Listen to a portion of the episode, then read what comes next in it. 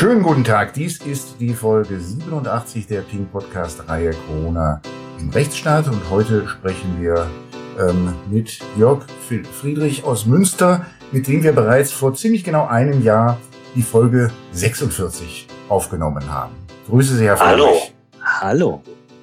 Herr Friedrich, wir haben, äh, wir haben vor, wie gesagt, einem guten Jahr gesprochen über Wissenschaftsgläubigkeit und Wissenschaftsskepsis. Ja. Wir haben darüber gesprochen, dass äh, was davon zu halten ist, wenn Wissenschaftler Appelle und Aufrufe veröffentlichen und äh, da der Balance zwischen oder auch nicht Balance zwischen Wissenschaft und Politik agieren. Ja. Ähm, Sie haben dort einiges kritisch gesehen seinerzeit. Hat sich das eigentlich gebessert seitdem? ich sag mal so, die Welt ist vielfältiger geworden, was das Thema betrifft. Ich glaube, wir haben heute äh, unter den Wissenschaftlern sozusagen verschiedene Schwerpunkte, um nicht von Lagern zu reden gleich, verschiedene Schwerpunkte. Wir haben da ganz unterschiedliche Sichtweisen. Und äh, wir haben auf der einen Seite natürlich immer noch, sagen wir mal, die ähm, die Gruppen von Wissenschaftlern, die eben glauben, dass man sehr sehr stark äh, restriktive Corona-Politik machen muss und die da auch immer noch versuchen, sicherlich Einfluss zu behalten. Auf der anderen Seite haben wir aber auch jetzt heute eine ganze Reihe von Wissenschaftlern inzwischen, die äh, die auch sehen, welche Folgen äh, die äh, strikten Maßnahmen haben für die Gesellschaft, äh, für die Grundrechte, für ähm, die Gesundheit letztendlich ja auch der Menschen. Und insofern haben wir da heute eine viel größere Vielfalt. Und man sieht natürlich auch, äh, dass Wissenschaftler da vorsichtiger geworden sind mit ihren Aussagen. Das sehen wir ja jetzt im, fast im Wochentakt äh, an diesem Expertenrat, der sich da äußert und äh, der ja da doch äh, auch eine größere Vielfalt einerseits abbildet und andererseits eben auch äh, vorsichtiger ist mit seinen Forderungen. Sie sind, ähm, Herr Friedrich, ähm, zur Erinnerung für die und für diejenigen, die Folge 46 nicht gehört haben, Sie sind ziemlich viel auf einmal. Sie haben Metrologie und Physik ja. studiert. Ja. Äh, Sie haben sich als Sie, Sie sind Sie leiten ein Softwarehaus, ähm, mhm. das Sie gegründet haben äh, in Münster. Und dann haben sie auch Philosophie studiert und ja. ähm, vielen dürften sie jetzt mittlerweile ganz gut bekannt sein als regelmäßiger Autor in der Welt. Ähm, mhm. Da ähm, gab es vor kurzem einen Beitrag von Ihnen in Reaktion darauf, dass ähm, äh, Karl Lauterbach in der Bundestagsdebatte zur Impfpflicht gesagt hat äh, äh, oder Hegel zitiert hat. Äh, und gesagt hat, Hegel habe gesagt, Freiheit sei die Einsicht in die Notwendigkeit. Ja. Wir reden ja derzeit sehr, sehr viel, ähm, insbesondere im Zusammenhang mit der Impfpflicht, von der Balance zwischen äh, Freiheit einerseits und Gemeinsinn, Solidarität andererseits. Freiheit sei die Einsicht in die Notwendigkeit, ist äh, ein Plädoyer für die äh, Impfpflicht gewesen, in Lauterbachs Mund. Sie haben ja. dies kritisiert. Können Sie das mal ein bisschen ja. erklären? Ja, gerne. Wenn Sie mir jetzt äh, viel Zeit geben, dann halte ich Ihnen eine Vorlesung über Hegel. Nein, das vermeiden wir natürlich, aber ich versuche es mal, äh, das Problem deutlich zu machen. Also einerseits ist es natürlich so, fast muss man schon sagen, natürlich so, dass Hegel diesen Satz nie ausgesprochen hat. Das ist ein großes Missverständnis. Ähm, dieses Missverständnis ist aber auf der einen Seite sozusagen formal, dass Hegel das nicht gesagt hat, sondern Engels das gesagt hat. Friedrich Engels, der Vordenker äh, des Marxismus-Leninismus, der Freund von Karl Marx, äh, Mitstreiter von Karl Marx, was ja nicht unbedingt schlecht ist, äh, um das auch dazu zu sagen. Karl Marx und Friedrich Engels waren sicherlich kluge Köpfe. Und was man aus ihnen gemacht hat, ist eine andere Sache. Aber trotzdem muss man erstmal sagen, Friedrich Engels hat sozusagen Hegel das in den Mund gelegt ähm, und hat es selbst in einem eher sehr äh, polemischen Text im Anti-Düring geschrieben und hat gesagt, also Hegel wäre als erster drauf gekommen, dass Freiheit die Einsicht in die Notwendigkeit sei. Und dann haben irgendwie alle gedacht, dann muss der Hegel das ja wohl wirklich auch gesagt haben. Aber Engels hat das natürlich aus einem bestimmten Grund gesagt. Und das Interessante ist, dass Engels das eigentlich gesagt hat in so einem Sinne, da ging es ihm um die Beherrschung der Natur bei, bei Engels ging es um die Beherrschung der Natur. Das heißt, wenn wir verstehen, äh, was, wie die Natur funktioniert, dann können wir diese Notwendigkeit, mit der die Dinge in der Natur ablaufen, eben nutzen, um uns frei zu bewegen. Und das ist natürlich eigentlich ein ganz kluger Gedanke. Ähm, andererseits wissen wir auch, dass diese Einsicht in die Naturnotwendigkeit uns immer nur begrenzt möglich ist. Das erleben wir inzwischen in vielen äh, Versagen von technischen Dingen und letztendlich natürlich auch im Klimawandel, dass das mit der Freiheit dann auch wieder begrenzt ist. Hegel hat sich sehr viel mit der Freiheit beschäftigt und hat ähm, dort auch einen Zusammenhang mit Notwendigkeit gesehen, aber bei Hegel hat dieser Begriff der Notwendigkeit noch eine ganz andere äh, Bedeutung. Für Hegel war es also so, dass die sozusagen die Einsicht in die Notwendigkeit sozusagen nur eine äußere, also das, was Hegel, was, was, Entschuldigung, das, was Engels dann aufgegriffen hat, das war für Hegel eigentlich nur eine äußere und zufällige Notwendigkeit. Also die Naturgesetze zu verstehen, das ist eigentlich, hat noch nichts mit Freiheit zu tun für, für Hegel. Für Hegel geht es bei Freiheit wirklich darum, wann kann der Mensch so handeln, dass es seinem freien Willen entspricht. Also so wie wir eigentlich Freiheit auch auffassen. Und da sagt Hegel dann, naja, wenn da der Mensch ein gesellschaftliches Wesen ist, muss der einzelne Mensch natürlich irgendwie sich synchronisieren mit dem, was in der Gesellschaft sonst so passiert. Und das ist bei Hegel eine ziemlich verwickelte Geschichte. Das weiß man ja. Hegel ist ja sehr komplex gedacht.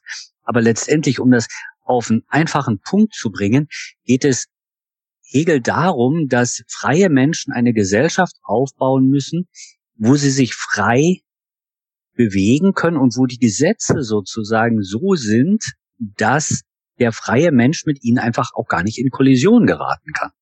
Das heißt also, wenn man sich jetzt genau anguckt, wird da eine Impfpflicht gar nicht gebraucht.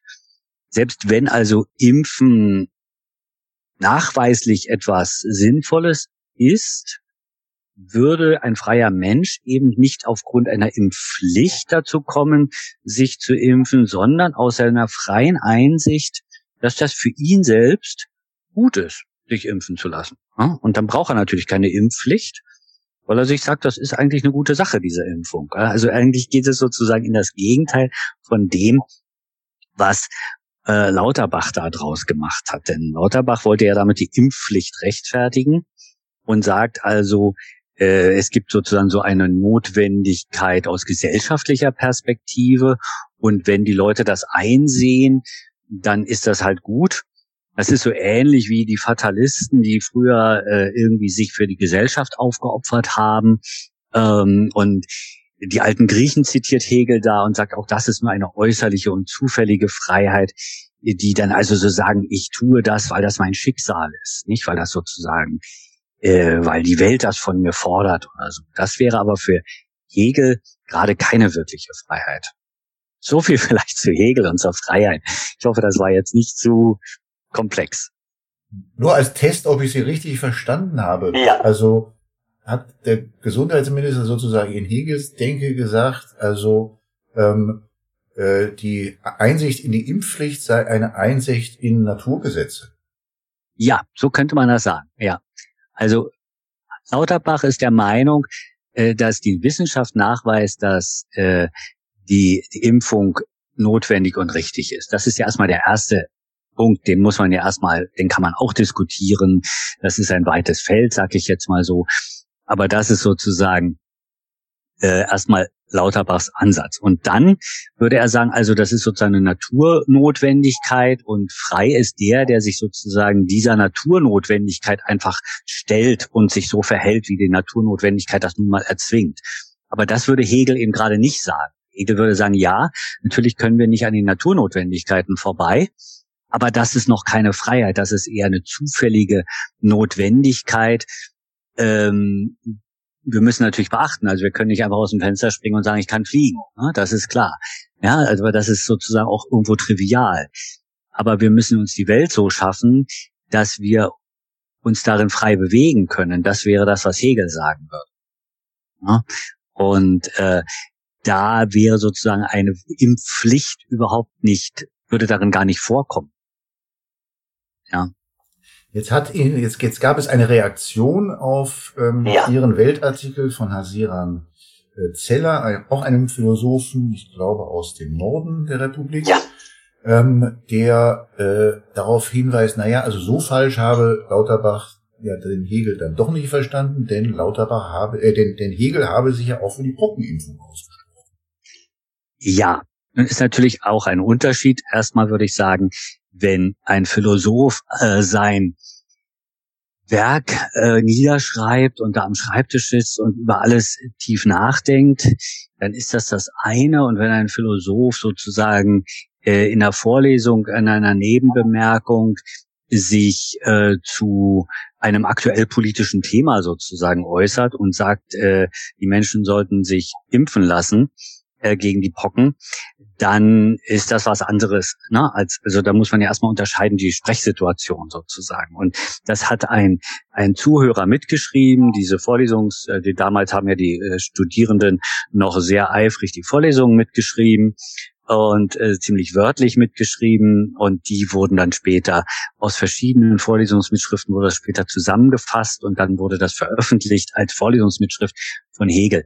Also so muss man das ja auch da mal ein bisschen einordnen. Sind wir jetzt hier eigentlich im Kernwerk von Hegel oder sind wir da eben sozusagen bei einer Stelle, wo Hegel sich mal aktuell politisch am Rande einer Vorlesung zu einem Thema geäußert hat. Das ist vielleicht das eine, das eine, was ich dazu sagen würde.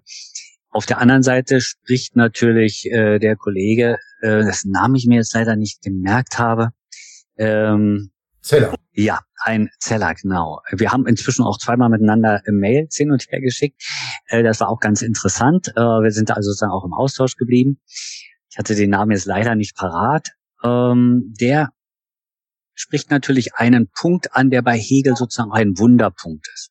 Wenn Sie in die Rechtsphilosophie bei Hegel schauen, dann finden Sie, wie wunderbar das alles entwickelt ist, was ich vorhin versucht habe so zu skizzieren, mit dem freien Willen, und äh, diesen diesen äh, wie sozusagen miteinander synchronisiert wird die gesellschaftliche Realität mit dem freien Willen des Einzelnen.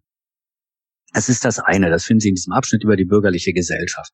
Und dann finden Sie im nächsten Abschnitt, dass es aber trotzdem so etwas wie Polizei und Korporation, also sozusagen Verpflichtungen auf bestimmte Institutionen und Polizeikontrolle. Ne? Also ist natürlich noch ein anderer Begriff als das, was heute wir unter Polizei verstehen, aber im Prinzip die Funktion der Polizei geben müsse. Das Problem ist, dass Hegel dann in der Rechtsphilosophie selbst seinen, seiner Konstruktion einer freien Gesellschaft nicht so ganz traut. Und daran kann natürlich ein Karl Lauterbach anschließen, um das jetzt mal so zu sagen. Ja? Also ähm, auf der einen Seite entwirft Hegel ein, eine Idee einer freien Gesellschaft, einer freien bürgerlichen Gesellschaft, wo der einzelne Bürger eben frei ist und gleichzeitig auch in Übereinstimmung, aus Freiheit in Übereinstimmung mit den Notwendigkeiten der Gesellschaft handelt. Auf der anderen Seite glaubt Hegel dann irgendwie selber nicht so richtig dran, dass das auch funktionieren wird und führt dann eben zur Kontrollorgane wieder ein. Das ist eine Widersprüchlichkeit in Hegels Werk. Wenn wir jetzt aber darüber reden, was Freiheit bedeutet, dann sind wir ganz an der ersten Stelle, also nämlich an der Stelle, wo es erstmal darum geht, dass der freie Mensch nur dann frei ist, wenn er in einer Gesellschaft lebt, die ihm seine freie Entfaltung erlaubt und die sozusagen dann mit, mit seinen freien Bedürfnissen und Willen auch synchronisiert ist und wo er dann natürlich auch frei das will, was ähm, was sozusagen auch sinnvoll ist. Das ist natürlich für Hegel auch ein wichtiger Punkt. Also das ist das Konzept von Freiheit. Und dann kommt sozusagen der Realist, dem ich ja auch gar nicht widersprechen möchte, der Realist Hegel, der sagt, ja, aber so ganz funktioniert das dann eben nicht. Wir brauchen eben doch Kontrollorgane und Vorschriften. Und das ist auch das, was in dieser Stelle über die Pockenimpfung zum Tragen kommt, wo er ja auch sagt, ja, es gibt natürlich Leute, die die das einfach tun und dann gibt es Leute, die es nicht tun, die müssen gezwungen werden. Daran kann sich natürlich ein, ein Lauterbach anschließen, das ist richtig, aber nicht indem er sozusagen den Freiheitsbegriff dafür heranzieht, weil das hat dann wirklich nichts mehr mit individueller Freiheit zu tun. Auf die Gefahr hin, dass ich mich mit der Frage blamiere, hat diese sozusagen dieses einerseits, andererseits etwas mit, mit Dialektik zu tun? Ja, das hat mit Dialektik zu tun, wobei man sagen muss, also äh, würde Hegel würde jetzt Ihnen völlig zustimmen, glaube ich, ähm, und würde sagen, genau, das ist völlig richtig. Wobei man da natürlich sagen muss, dass Hegel äh, ja seine äh, seine Dialektik sozusagen auch zu einem bestimmten Zweck einsetzt, an den wir heute nicht mehr so richtig glauben. Also Hegel denkt ja sozusagen vom Ziel der ganzen Entwicklung her. Der glaubt ja so an Höherentwicklung der Gesellschaft. Das ist ja auch das, weshalb Marx und Engels sich da so schön bei ihm anschließen konnten. Und Hegel ist ja sozusagen jemand, der eine, eine zweckgerichtete, zielgerichtete Gesellschaftsvorstellung entwickelt und glaubt, dass über die Dialektik eben eine Höherentwicklung sich erklärt. Äh, und das ist ihm sozusagen dann auch eine Hilfskonstruktion, ähm, dieses dialektische Wechselverhältnis, wo dann eben dieser diese Konstruktion des objektiven Geistes entstehen und solche Dinge, die dann sozusagen das Ganze auf einer höheren Ebene wieder abbilden. Und da tatsächlich würde Hegel dann versuchen, seine Konstruktion von Polizei und Korporation einzuordnen. Aber dem muss man ja nicht folgen. Man kann sich ja bei Hegel auch an den Stellen anschließen, wo er eben noch nicht diese zweckorientierte ähm, Gesellschaftsentwicklung im Blick hat. Nochmal zurück zu Freiheit und Notwendigkeit, ja. Freiheit und Solidarität, Freiheit und Gemeinsinn. Immer ja. mal wieder hört man jetzt eigentlich eine Leugnung, dass es sich da um ein Spannungsverhältnis handelt. Man hört jetzt immer mal wieder so den Satz, also Freiheit ohne Solidarität sei ja gar keine Freiheit. Kennen Sie, Sie, mhm. Sie wissen, was ich meine. Ähm, mhm. Also den, die These, dass man also, ähm, das ist doch eine äh, Freiheit ohne äh, Gemeinwohl, äh, gemeinwohlbedingte Einschränkungen gar nicht gebe, dass es eben, um es dann ins Platte zu übersetzen, dass es eben keine Freiheit sei, andere anzustecken. Das ist dann so die mhm. äh, die äh, ins Vulgäre gehende Übersetzung ja, dazu. Ja. Ähm, was, was sagen Sie, wenn Sie so etwas hören? Das Problem, also natürlich ist da ein Spannungsverhältnis. Es ist natürlich klar, dass wir mit einem ganz simplen libertären Freiheitsbegriff nicht weit kommen. Kein Mensch kann sich sozusagen, also da, kein Mensch kann sich einfach in einer äh, in einer Weise frei bewegen, dass er machen kann, was er will. Das ist ja auch das, was in dem FAZ-Artikel so gleich am Anfang irgendwie als These gesetzt wurde, dass das bei mir sozusagen rauskommen würde. Das ist überhaupt nicht der Punkt und das hat Hegel auch gesagt, dass dieses plumpe, ich kann machen, was ich will, eben schon an den Naturgesetzen scheitert, aber auch natürlich daran scheitert, dass wir in, dass wir eben nicht alleine leben auf der Welt. Wir müssen also schon schauen, dass ich herauskriege, was will ich denn wirklich in der Situation, in der ich bin. Und da hat Hegel ja die Hoffnung in der bürgerlichen Gesellschaft, also in diesem Teil der Rechtsphilosophie, dass der Mensch über die Selbstreflexion, das muss man vielleicht noch ganz, ist ein ganz wichtiger Punkt, weil ich da glaube auch die, wirklich die Chance sehe, der Mensch über, darüber, dadurch, indem er über sich selbst reflektiert, über seine Situation in der Welt, über sein Eingebunden, der einzelne Mensch ist, ne, über sein Eingebundensein in der Gesellschaft, eben auf das kommt, was letztendlich für ihn, aber auch für die anderen das Richtige ist, das Gute ist und dass er das dann auch will.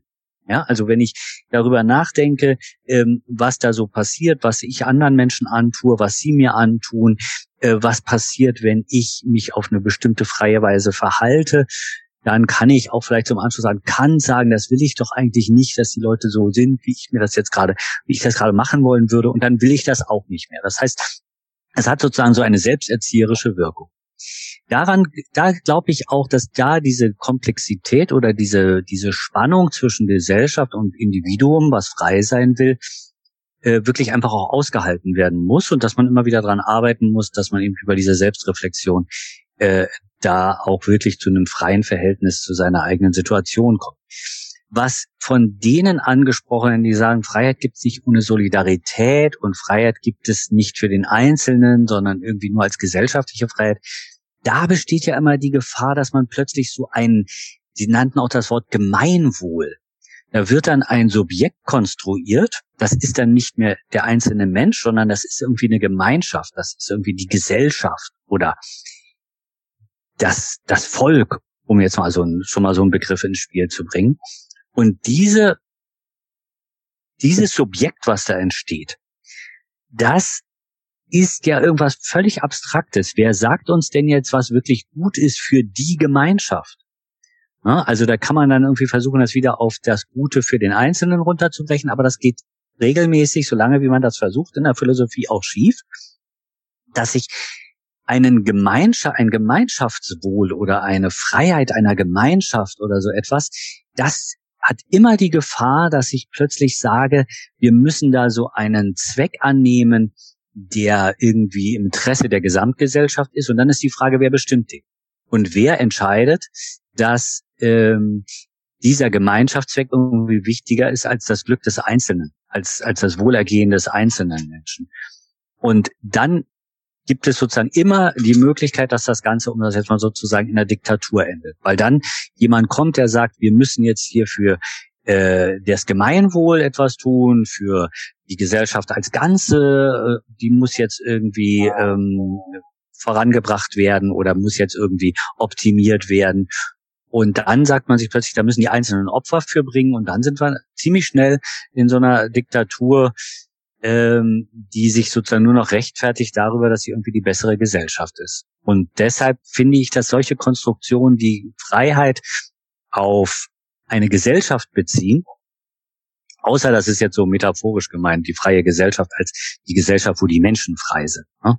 Also eine Gesellschaft, die, die, die sozusagen eine bessere Gesellschaft ist oder irgendwie sowas, ähm, das läuft immer Gefahr, dann den einzelnen, die einzelnen Menschen zu unterdrücken und irgendwie Ideale in, äh, in den Fokus zu rücken.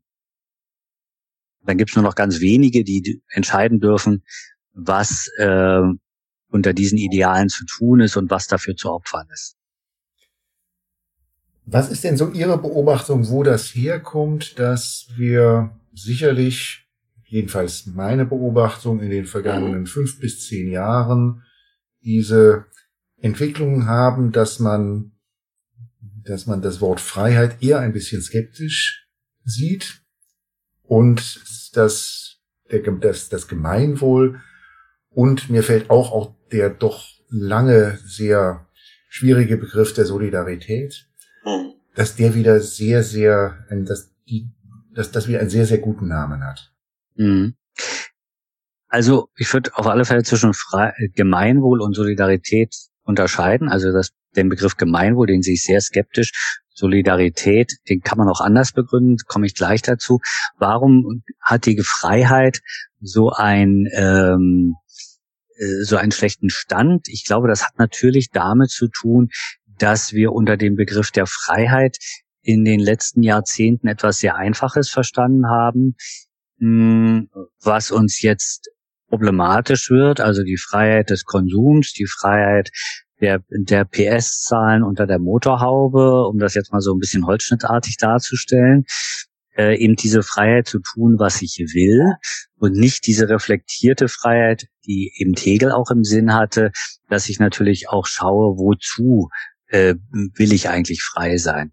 Das kann jeder für sich selbst entscheiden, aber sagen wir mal so, eine gute Idee ist natürlich, sich zu fragen, ist das vielleicht auch nur Kompensation für eine ansonsten empfundene Unfreiheit oder bin ich jetzt wirklich ganz bei mir selbst und fühle mich da wirklich ähm, frei mit. So, also wir haben sozusagen da sehr einfache ähm, Strukturen etabliert, äh, die eben viel mit mit starkem Konsum zu tun haben, star mit starkem Ressourcenverbrauch damit zu tun haben und die natürlich uns enorme Probleme bescheren. Und jetzt wird das sozusagen der Freiheit zugeschrieben und nicht äh, verstanden als etwas, was eigentlich auch von Unfreiheit zeugt, ne? weil ich sozusagen äh, das Naheliegende äh, versuche äh, sozusagen für mich auch als als Freiheitserlebnis äh, zu äh, zu äh, zu zu bestimmen.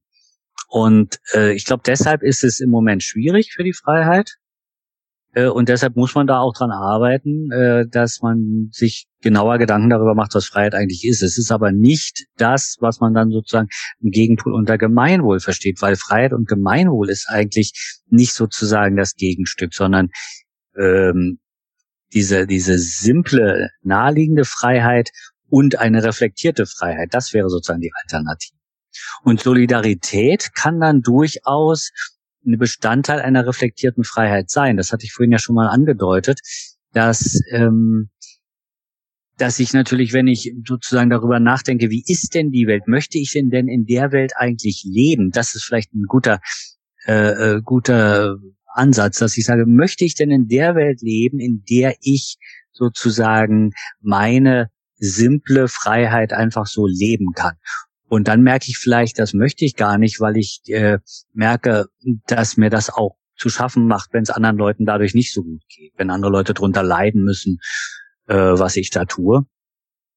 Und äh, dann kommt natürlich sowas wie Solidarität in einem positiven Sinne durchaus ins Spiel.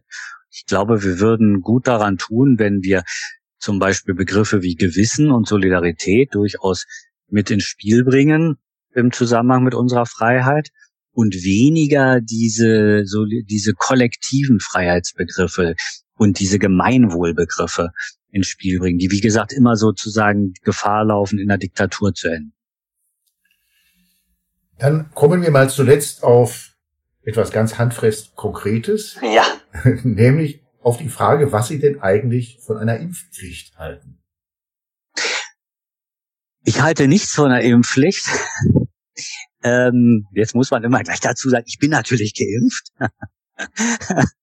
das gehört auch so zu den witzigen Dingen, nicht, dass man, äh, dass man irgendwie äh, einem das sofort so rausrutscht. Aber ich habe es jetzt trotzdem ausgesprochen.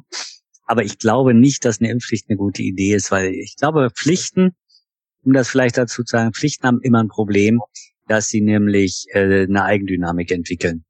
Und gerade, also die Impfpflicht, von der wir hier jetzt sprechen, wir reden ja von einer konkreten Impfpflicht. Wir reden ja nicht von der Pockenimpfpflicht oder der Masernimpfpflicht, sondern wir reden von der Impfpflicht gegen Coronaviren, gegen SARS-CoV-2 genauer gesagt. Und wir sehen ja schon, dass, dass selbst da wir gar nicht wissen, äh, was ist eigentlich sozusagen der Gegenstand der Impfpflicht. Ist es jetzt eigentlich, ist jetzt überhaupt die neueste Version von diesem Virus überhaupt äh, noch betroffen sozusagen davon? Wird die damit überhaupt bekämpft? Was, was macht diese Impfung eigentlich? Und ich glaube, das Hauptproblem dieser Impfpflicht, die jetzt hier verhandelt wird, ist ja, dass man überhaupt nicht weiß, worauf sie sich beziehen soll. Also sie bezieht sich jetzt dann sehr konkret auf drei Impfungen, die jetzt gerade irgendwie angesagt sind und wir wissen nicht, ob sie nicht zum äh, und da sehe ich das größte Problem. Wir wissen nicht, ob sie nicht zur Blaupause wird äh, damit dann bei der nächsten ähnlichen Viruserkrankung man sagt, ja, das haben wir doch bei SARS-CoV-2 jetzt auch schon gemacht, äh, da machen wir das hier natürlich selbstverständlich auch. Und äh, dann wird das sozusagen so eine Verselbstständigung, dass das immer weiter übertragen wird und übertragen wird. Und plötzlich gibt es eine Grippeimpfpflicht und dann, na, da wird so ein, kann sich so eine Eigendynamik entwickeln, weil wir jetzt gar kein weil die gar kein Gesetz hinkriegen können, wo sie sagen können, das hat sozusagen wirklich den beschränkten ähm, Wirkungsbereich. Ja, und das ist, glaube ich, bei Pflicht, also bei Gesetzen, die sich mit Pflichten beschäftigen, grundsätzlich so, dass wir dann immer irgendwie eine Verselbstständigung haben. Entweder die Pflichten werden ewig beibehalten, bis irgendwann mal jemand draufkommt und sagt, die Pflicht brauchen wir doch eigentlich gar nicht mehr, die ist doch eigentlich sinnlos geworden. Oder aber sie werden ständig erweitert und ständig übertragen und ständig sozusagen abgekupfert. Ähm, und das ist die Gefahr, die ich hier jetzt eigentlich sehe, so dass wir irgendwann äh, man man mit einer kaum noch wahrgenommenen halbstündigen Debatte im Bundestag schon wieder die nächste Impfpflicht einführen könnte. Und das ist äh, für mich das größte Problem eigentlich dieser Impfpflicht. Was wäre denn gegen eine Grippeimpfpflicht eigentlich einzuwenden? Ja, das Problem ist, dass, äh, dass es sozusagen meine eigene Abwägung ja äh, in Frage stellt. Will ich diesen Eingriff in meine körperliche Unversehrtheit haben? Viele äh, Leute leiden ta tagelang unter den äh, Impf, äh, wie nennt man es, Impfreaktionen. äh, und sind dadurch vielleicht kränker, als, als sie jemals werden würden, weil sie gar nicht sich infizieren würden. Ich habe sozusagen auch keine, gar keine eigene Möglichkeit, mich zu entscheiden, wie ich mich vor einer Impfung, äh, nicht vor einer Impfung, vor einer Infektion schütze, wenn sozusagen eine Pflicht da ist, sich zu impfen. Und es ist ja nun mal eine äh, sozusagen eine, ein Eingriff in die körperliche Unversehrtheit.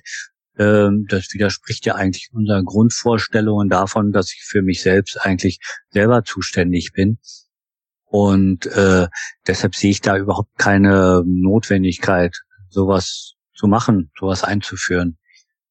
Es wäre ja sozusagen nur eine Optimierung wieder gesellschaftlicher Abläufe, weil man dann vielleicht sagt, dann dieses ganze Thema, wir belasten das Gesundheitssystem nicht so und so weiter. Und dann ist immer die Frage, wo geht so ein Denken hin? Also ein Denken, welches mir verbietet, bestimmte Gefahren einzugehen, kann am Schluss eine Eigendynamik entwickeln, äh, bei der wir dann gar nichts mehr machen dürfen, was irgendwie eine, eine Selbstgefährdung darstellt. Jetzt würden ja einige sagen, vielleicht sogar Lauterbach ähm, oder wahrscheinlich Lauterbach, also ob man sich impft oder nicht, auch bei der Grippe ist eben nicht jedem sein eigenes Ding, um ihre Formulierung aufzugreifen, mhm. äh, wenn man damit an, für andere eine tödliche Gefahr ist. Was sagen Sie zu diesem Argument? Ja, das ist eben eine ganz interessante Denkweise, die da reinkommt, weil man muss sich ja sofort fragen, was, wie, wo endet das? Also natürlich stellt jeder, der sich im Freien bewegt, eine Gefahr für andere dar. Also wenn ich, dass, dass jeder Autofahrer stellt eine Gefahr für andere dar, aber auch jeder Fahrradfahrer, letztendlich jeder Fußgänger. Oder wenn ich in die Berge klettere, mich da irgendwie versteige und dann müssen Bergretter kommen, dann bringe ich auch diese Bergretter in Gefahr. Ich, also ich bringe ständig andere Leute in Gefahr. Auch wenn ich, äh, es gibt Berge, ich war jetzt im Sommer in, in Österreich an so einem Berg, äh, wo, weil gerade gutes Wetter war, irgendwie die Leute in dichten Reihen da hochgeklettert sind. Jeder, der weiter oben klettert, bringt die Leute weiter unten in Gefahr, weil er Steine lostritt. Ja? Und dann ne, kullern die da runter und der nächste kriegt die auf den Kopf. Also wir bringen ständig andere Menschen in Gefahr. Und wenn wir einmal anfangen äh, zu sagen, ähm, also bei jedem einzelnen Schritt wo wir sagen, das wird jetzt nicht mehr erlaubt, weil damit andere Leute in Gefahr gebracht werden, gehen wir so eine, setzen wir so eine Dynamik in Gang, äh, die letztendlich dazu führt, dass wir eigentlich gar nichts mehr tun können. Also dass wir sozusagen nur noch uns in, in sicheren äh, Gelände bewegen dürfen. Eine Perspektive, die sicherlich für viele von uns eine eher eine schreckliche Vorstellung ist. Ja, eben. Herr Friedrich, wir sind am Ende unserer Zeit. Ja.